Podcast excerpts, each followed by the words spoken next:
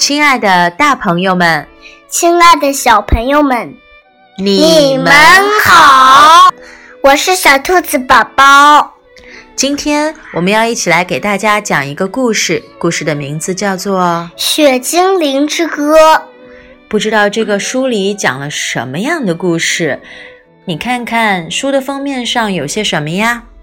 我看到了一个拇指般大的小人，后面还有个小影子，我不知道他是谁呀？有可能就是传说中的雪精灵吧。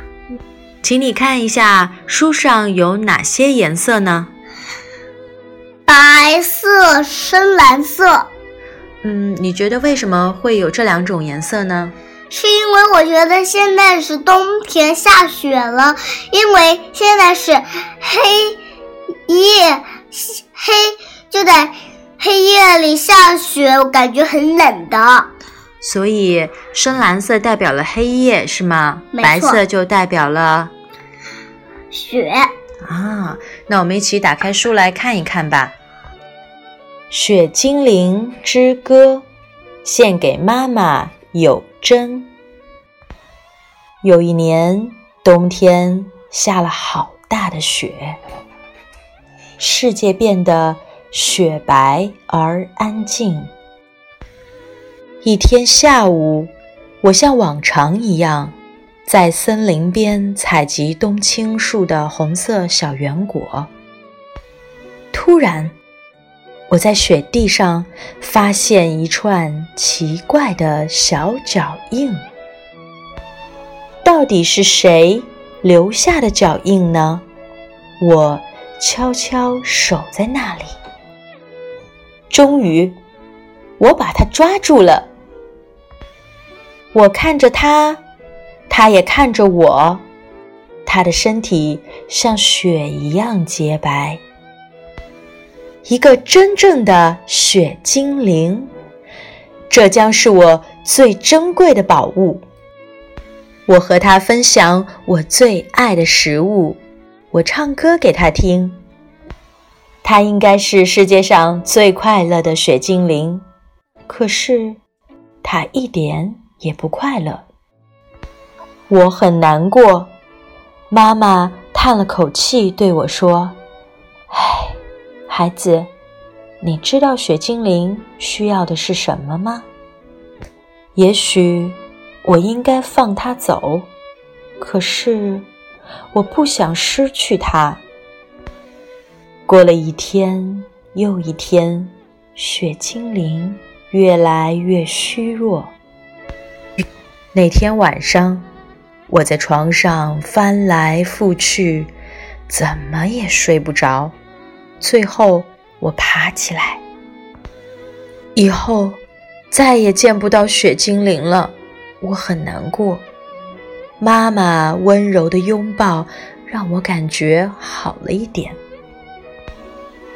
此后，每年冬天我都希望能再见到雪精灵。可是，很多年以后，一个月光皎洁的夜晚，窗台上传来一阵熟悉的歌声。那是，那是多年前。我曾唱给他听过的歌，《雪精灵之歌》的故事就说完了。看似是一个很简单的故事，可是我想要退回到书中间的部分，想要问问：那一天晚上，我在床上翻来覆去，怎么也睡不着。最后，我爬起来做了一件什么事儿呢？把雪把笼子的门打开，让雪精灵走了。也就是他亲手把雪精灵放回了大自然，对吗？